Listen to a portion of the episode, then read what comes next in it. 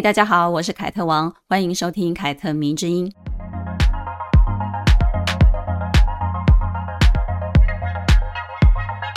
不知道大家最近在追什么剧呢？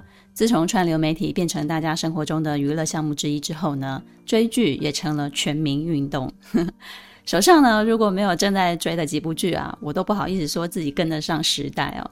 而我最近呢，刚追完的剧是中国大陆的剧，叫做《繁花》。因为这是电影导演王家卫首部接下的连续剧，所以呢，前期公开的时候呢，就特别引起各界的关注。我当然也就会特别的注意了，因为我非常喜欢王家卫导演的电影。《繁花》这部小说呢，我自己也看过，不过呢，电视剧跟小说的出入有一点大哦。如果真的要认真讲的话呢，我比较喜欢电视剧的版本。这部剧呢，筹备了很久，拍摄了四年，终于在二零二三年的年底跟观众见面了。它所带来的视觉冲击是非常强烈的，是很有风格化的。尤其呢，是我们已经看习惯很多的韩剧啊、美剧啊、日剧啊，甚至台剧的这种拍摄的手法，忽然你就看见王家卫的《繁花》的时候呢，就会有一种，诶，怎么好像在看一出超长的电影这种感觉。说真的是非常非常享受的，我觉得在视觉效果上面，但是呢，也有人讲看下去这样很累很累，因为画面实在是太绚烂了，很非常的浓墨重彩，大部分切的也都是非常近的近景。可是呢，喜欢的人就会是很喜欢啊，比如我，我就很喜欢。那《繁花》讲述的是一个什么样的故事呢？其实是非常简单的，就是一位出身平凡的市井小青年阿宝，为了实现自己发财致富的梦想，在八零年代末九零年代初的上海追逐名利的过程。在这个过程当中呢，他遇见了几个改变他人生轨迹的人，他与他们之间发生的各种爱恨情仇的故事。有些人就说了。这部剧呢，其实是在说时代的改变如何让一个人在其中起起伏伏。有人发家致富，就有人一夜破产，是在讲当时的上海股市跟商界的故事。但是我怎么看都觉得，我觉得这些事情都只是一个时代背景的交代而已。这部剧在说的其实是人跟人之间的缘分以及影响。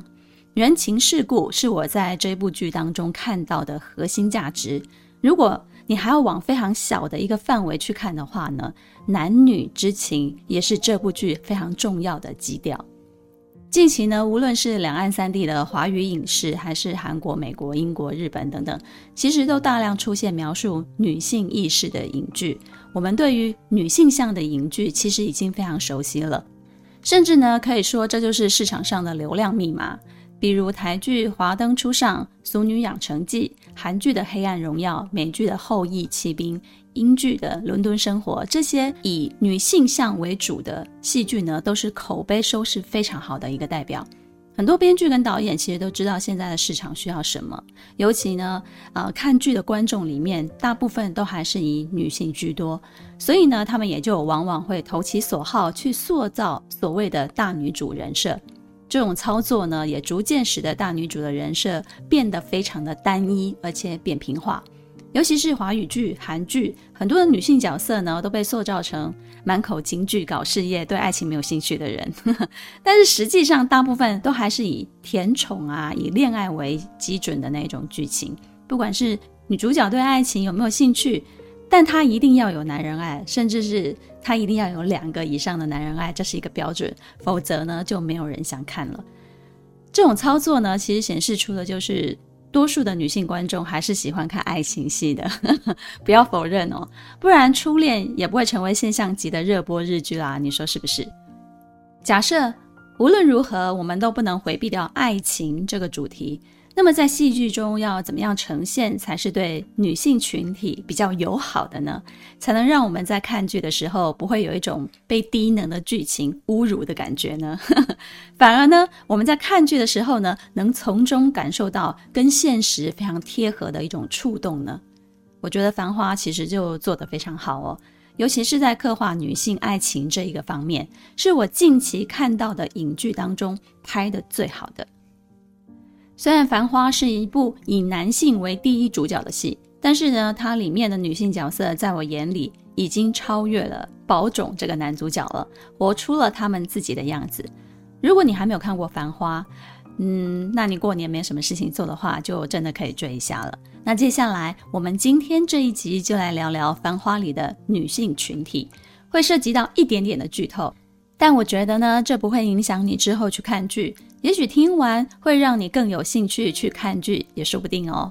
当然，如果你已经看完了，也可以来听听我对这些女性的一些剖析。在《繁花》这部剧里头，跟阿宝、宝总最有关系的三个女人，分别是林子。汪小姐李李，首先呢，来说说我最喜欢的角色，也就是林子。林子一出场的时候呢，就被很多观众讨厌了，被观众骂得非常非常的惨，什么唯利是图啊、斤斤计较啊、小鼻子小眼睛啊、又抠又作，有点徐克的电影《龙门客栈》里面张曼玉饰演的客栈老板娘金镶玉的那种感觉。作是什么意思呢？作就是矫情、脾气大、不好伺候。说话呢，总是喜欢绕弯子，又阴阳怪气，有一点胡搅蛮缠、不讲道理的那种感觉，叫做作。我们形容一个人很作，大概就是这个意思。大部分都是贬义比较多。但是呢，随着剧情看到最后，他却收获最多观众的喜欢。主要的理由呢，是因为林子其实是最像现实中的我们。我想呢，很多人都能在林子跟宝塚的相处当中呢，看见自己小心翼翼谈恋爱的样子。不过呢，也有人不喜欢，因为实在是太真实了。喜欢看完美人设那种女主角的观众呢，就接受不了这种女人。但是呢，我就很喜欢啊。我觉得林子是一个被刻画的非常传神、有灵魂的一个人物，不仅复杂，而且是有层次、有深度的一个人物。我看这部剧的时候呢，我的第一滴眼泪就是为她流的。其他的人我都没怎么哭过，唯一哭的就是她了。林子刚出场的形象确实是不是很受欢迎哦。她看起来非常的犀利、强势、刻薄，讲话永远都是扯着嗓子的，骂骂咧咧的，真的是有一点吵。但是她为什么会这样子呢？其实她之所以这样子，不过就是在捍卫自己叶东京老板娘这个角色，有一点虚张声势啦，用一种只有我可以这样子对待宝总的这种姿态呢，来宣示她跟宝总的一个关系。我想呢，你看到林子的时候呢，你的脑海当中应该会浮现几个你曾经看过的这样子的一个女人。林子跟宝总认识的时候呢，宝总还只是阿宝，他也只是一个在东京银座高级酒店端盘子的服务员。两个什么都不是、什么都没有的人在异乡相逢，因为机缘巧合，他乡遇故知的林子呢，就非常热情地帮了阿宝。并且呢，把自己在神社里求到的吉签就送给了阿宝，他们两个自此就有了牵绊了。阿宝呢是一个非常重情重义的人，他回到上海发财发达了之后呢，就想起了在东京帮助他的林子，于是呢，他就寄过去一张回上海的单程机票给林子，并且附上一张印有林子的名片，想帮助他完成做老板娘的梦想。于是呢，夜东京这间小餐馆就这样子诞生了，可以说是宝总自己投资的私人会所，同时呢，也让林子顺利当上了老板娘，报答了他在东京的恩情。这可能是阿宝一开始单方面的想的一个关系啦，就是朋友之间我们义气相挺，一起发财。但是呢，在林子这边呢，可能就不太一样了。一个男人给你开店，邀请你入股当老板娘，这说明什么？难道不是因为喜欢你？我想呢，很多女人心里应该都会这样子想的。虽然林子口中说着两个人萍水相逢，她不能够平白无故的就来当叶东京的老板娘。于是呢，她就跟阿宝谈定，我会好好的经营叶东京，不会让他亏钱的。但是呢，与此同时呢，她内心当中肯定还是有一些波动的。当两个人越走越近的时候呢，阿宝也感受到了林子对他有情谊。只是呢，他没有正面的回应过。于是呢，在不说破的情况之下呢，林子只能用各种对外的一些小招式来宣示主权，让大家认为他们是一对。她是宝总的女人。比如呢，他就会邀请宝总来他自己的家里吃饭，替他修漏水的屋顶。而这个屋顶呢，怎么修都修不好，他不请工人来修，他就喜欢麻烦宝总，因为这样子呢，宝总就可以经常来到他的家里走动。还有呢，不管多晚，林子都会在叶东京等宝总来。宝总来了，就会有专门给他做的泡饭。叶东京还有专属宝总一个人的位置。叶东京不仅有林子，也有其他的三五好友，成为了宝总最喜欢的一个私人据点。在这里呢，他可以卸下宝总的身份，当回阿宝，而自己呢，也说无论在黄河路的饭店吃了多少山珍海味，都不如叶东京的一碗泡饭。叶东京让宝总有家的感觉，而林子就是这个家的女主人。既然是女主人，她就见不得男主人在外面大手大脚的花钱。于是呢，她总是用各种名义、各种借口跟宝总开口要钱。实际上呢，又另外开了一个户头替他存钱。我觉得这种心思真的反映现实当中在家里持家的那种女人的状况了。三年之中呢，她所有的心思都放在了宝总身上，让叶东京成为宝总最坚强的后盾。所以。宝总出了车祸，他才能够第一时间站出来帮他还债。很多女人都以为，只要我对一个男人做了很多，他肯定是会感动的。加上宝总也没有拒绝林子，甚至呢也默许林子做这些事情。于是呢，在林子这一边呢，就会认为，哎呀，我们的关系不过就只是差一张纸而已。有一回呢，林子一大早就拉着宝总出去，回来的时候呢，就买了各种食材的点心啊，宝总就很贴心的帮他提着，两个人就这样子一起并肩走着，穿过了弄堂回家，在街坊邻居众目睽睽的注视之下，就好像一对寻常的夫妻一样。林子其实一直都在刻意的营造这种画面，让自己也让别人觉得宝总是我的男人。林子让我想到很多女人会假装，嗯，送个什么东西到老公的办公室，顺便逛一圈的那种宣示主权的行为哦，是不是非常有既视感？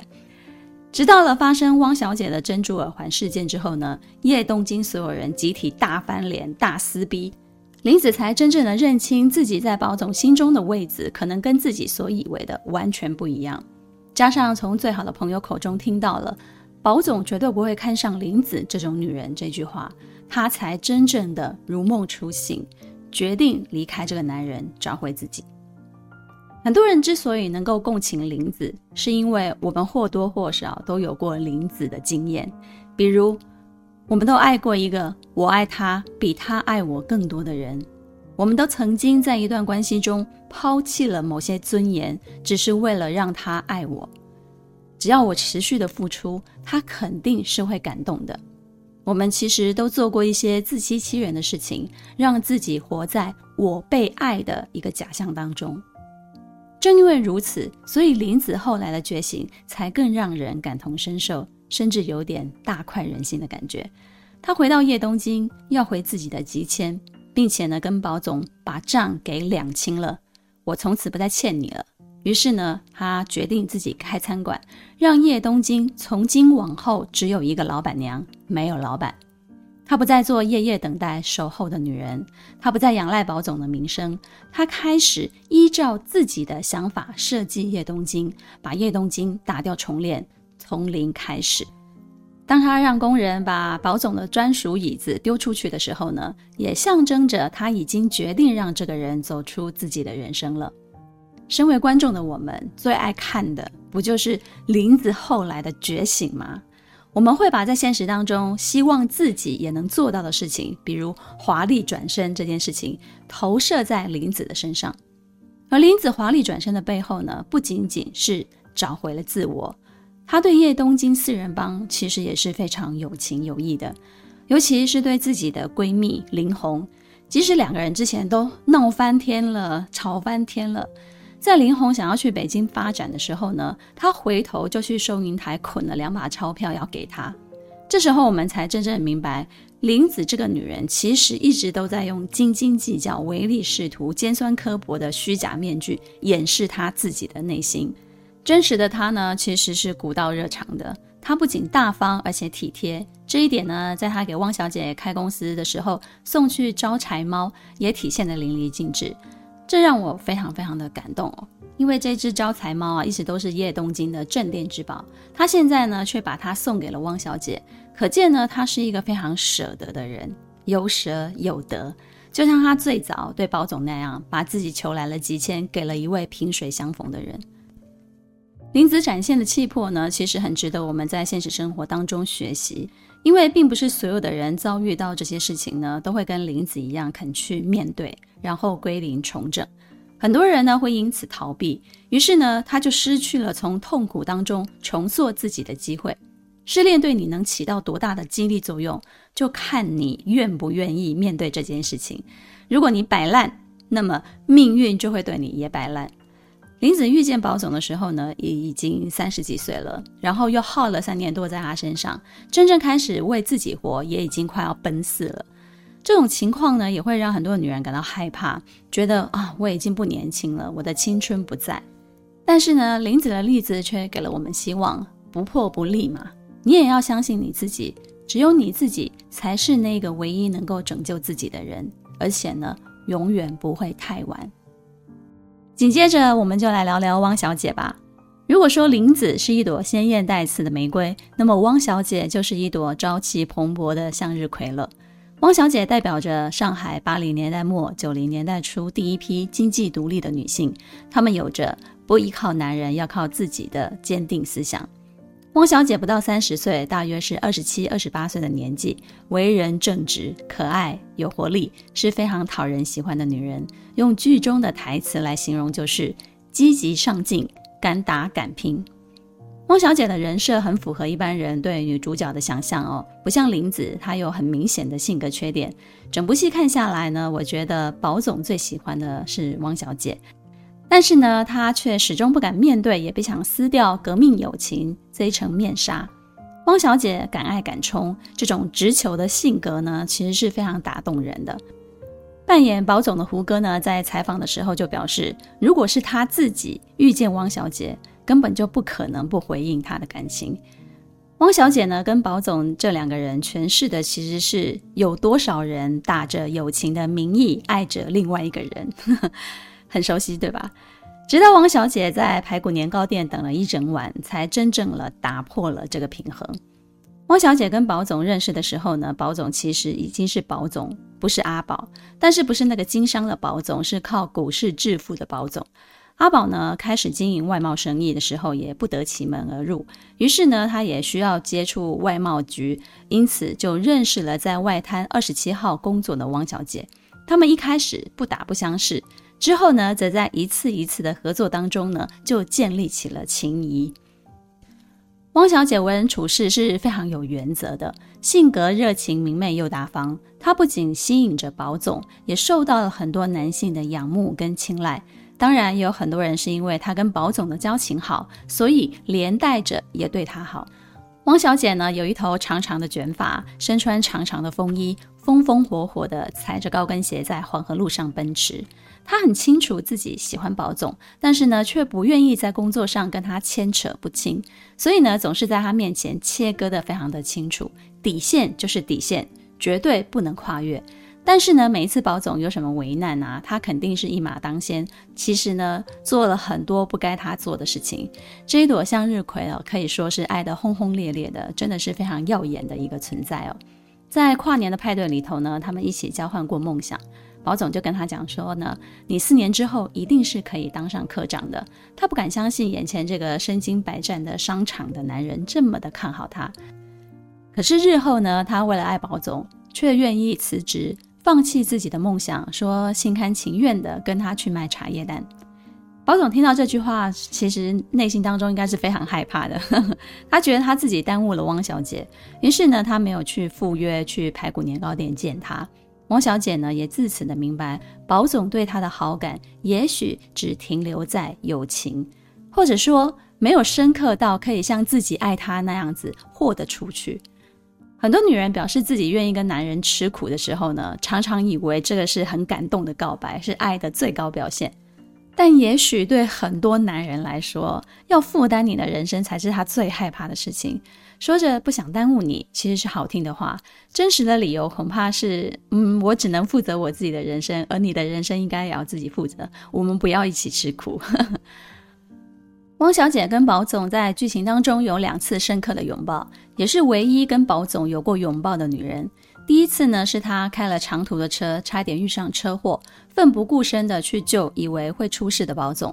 然后呢，她飞身扑过去，像一团热烈又炙热的火球。第二次呢，是她被黄河路的饭店金美玲的老板为难的时候呢，宝总为她挨了一巴掌，她又羞又愧又心疼。本来已经想好要离开了，却又转身飞奔扑进了他的怀里。汪小姐的爱其实是明目张胆的爱。既积极主动又清清楚楚、明明白白，非常像年轻时候的我们，就是一旦爱上了就义无反顾。汪小姐后来呢，被栽赃冤枉，下放到仓库去干活，从坐在办公室穿着洋装、高跟鞋的白领呢，变成了在码头扛货的工人。她骨子里其实是非常倔强、非常好胜、不服输的，但也因为这种不轻易妥协的性格呢，赢得了身边人的好感跟支持。很多人看剧的时候呢，都会觉得汪小姐的人脉都是因为宝总的关系，其实不然哦。围绕在她身边的人呢，无论是爱慕她的魏总，还是后来帮助她在工作上面成长的范总、金科长，其实都是因为汪小姐她自己个人的人格魅力。看剧的时候呢，我就有一种感觉，如果林子跟李李是给历尽沧桑的三十加或者是四十加的女人看的。那么汪小姐就是给十七八岁、二十几岁的女孩看的。他们应该在看剧的时候，会希望自己成为像汪小姐一样的人。我不仅回想自己年轻的时候，我也是对未来有着无限的期待，非常的敢想敢做，也敢爱敢恨。跟汪小姐一样，我要做我自己的码头。无论现实如何压迫呢，汪小姐都会认清现实。然后就哭一哭嘛，自我反省一下，然后擦干眼泪，就再一次的全力以赴。这种人，不要说放在剧里，就算是把他扔到现实的生活当中呢，也都是非常有吸引力的人。如果有机会呢，谁不想成为汪小姐呢？汪小姐有一首主题曲是王菲的《执迷不悔》，每当背景音乐响起，这一次我执着面对任性的沉醉。我并不在乎这是错还是对这几句歌词的时候呢，我也深深的感觉这就是在描写她。汪小姐的觉醒时刻呢，是以为自己在黄河路上有一点地位，有一点人脉，却在那里吃瘪，看清楚现实嘴脸的时候，尤其是宝总出现替她出面解决危机的时候呢。这对他来说是更加证明自己过去能在黄河路上被人看得起，是因为外滩二十七号的位置以及宝总的加持，根本就不是靠他自己。他终于认清了自己的处境，于是他最后离职，放弃了晋升科长的机会，去开公司创业了，想走一条属于自己的路。汪小姐就像她的名字一样，是上海的东方明珠。嗯。汪小姐的名字就叫做汪明珠。除了林子跟汪小姐，至臻园的老板娘李李也是很多人看剧的时候非常非常喜欢的角色。她是神秘的黑色大礼花，可远观不可亵玩，带着一颗复仇的心，以外地人的姿态杀进了上海黄河路。他和宝总比较像是势均力敌、惺惺相惜、亦敌亦友的关系。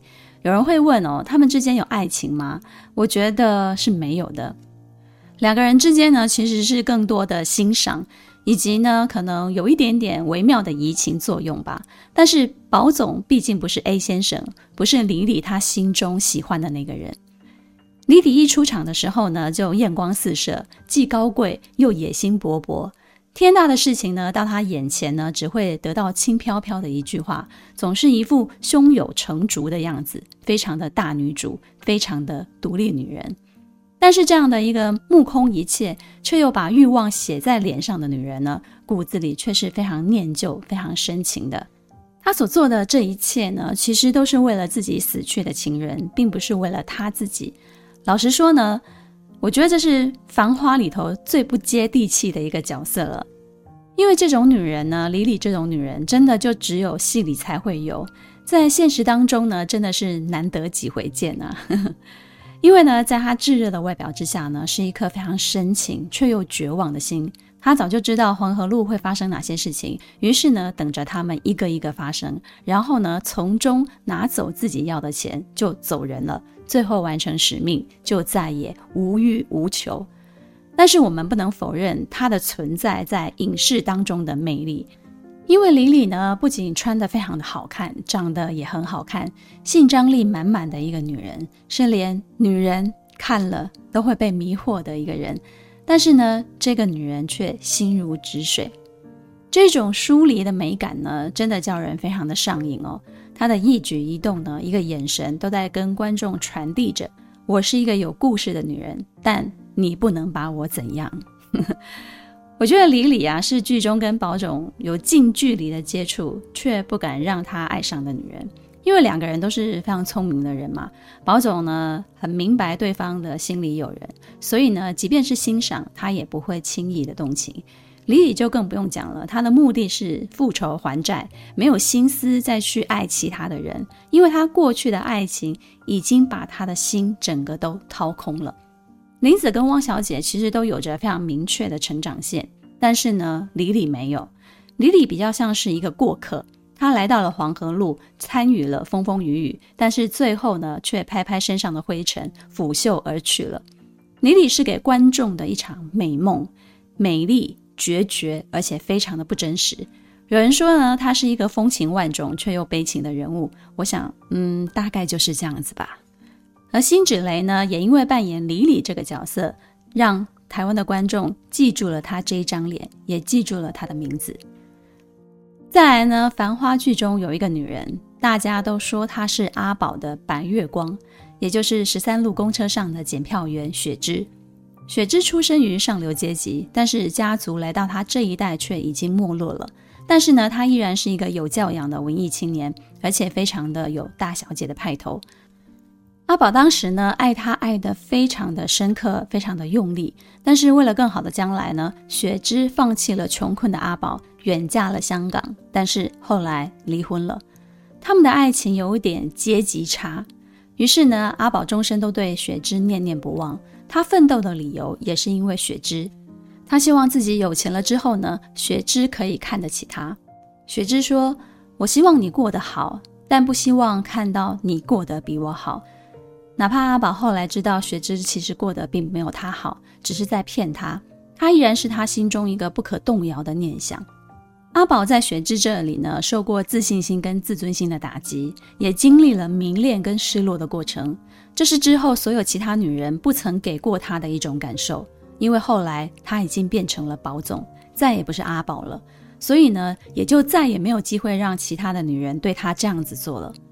好多人都想当雪芝这样的一个高龄之花哦，可是却不是人人都有资格都能成功的。要成为男人的白月光，可能要非常精准的在某个时机点就戳中了他的痛处，这样子呢才能够让他一辈子都怀念你。雪芝呢一直都不愿意再回头找阿宝，即使最难堪的境遇都被阿宝看见了，他也坚决不接受他的好。我在现实当中呢有看过这种姑娘，这种姑娘呢。孤傲、决绝，即使就这样子断送了自己的幸福，她也在所不惜。这种女人确实是值得一个男人一辈子都怀念她的。另外呢，在黄河路上的老板娘卢美玲、领班敏敏、露丝、小江西、潘经理、金科长这些女性群像呢，也都给了我们观众非常深刻的印象。看完剧以后呢，你一定都会记得她们。其中呢，敏敏、露丝、小江西这三个人情同姐妹，是一起来到上海打拼的外地女孩。她们相互扶持的情感呢，也让我非常的感动。这些女人呢，让《繁花》这部戏变得非常的精彩有看点。再也不是千篇一律的女性形象，而是如同繁花盛开的景致，让我们看到女性的各种活法，从她们身上呢，找到共情。进而照见自己的人生。《繁花》的编剧接受采访的时候，他说：“我们要讲的从来不是谁帮谁、谁靠谁，而是在人和人的关系当中照见自己。李李和宝总相互看见了自己，汪小姐和宝总的对手戏当中呢，也看到了自己应该去做什么。林子同样也是。我经常觉得啊，如果看一部剧能够调动你去思考所有过去的情感经历、阅读经验、人生际遇、生命体验，那么这部剧在你这里就成功了。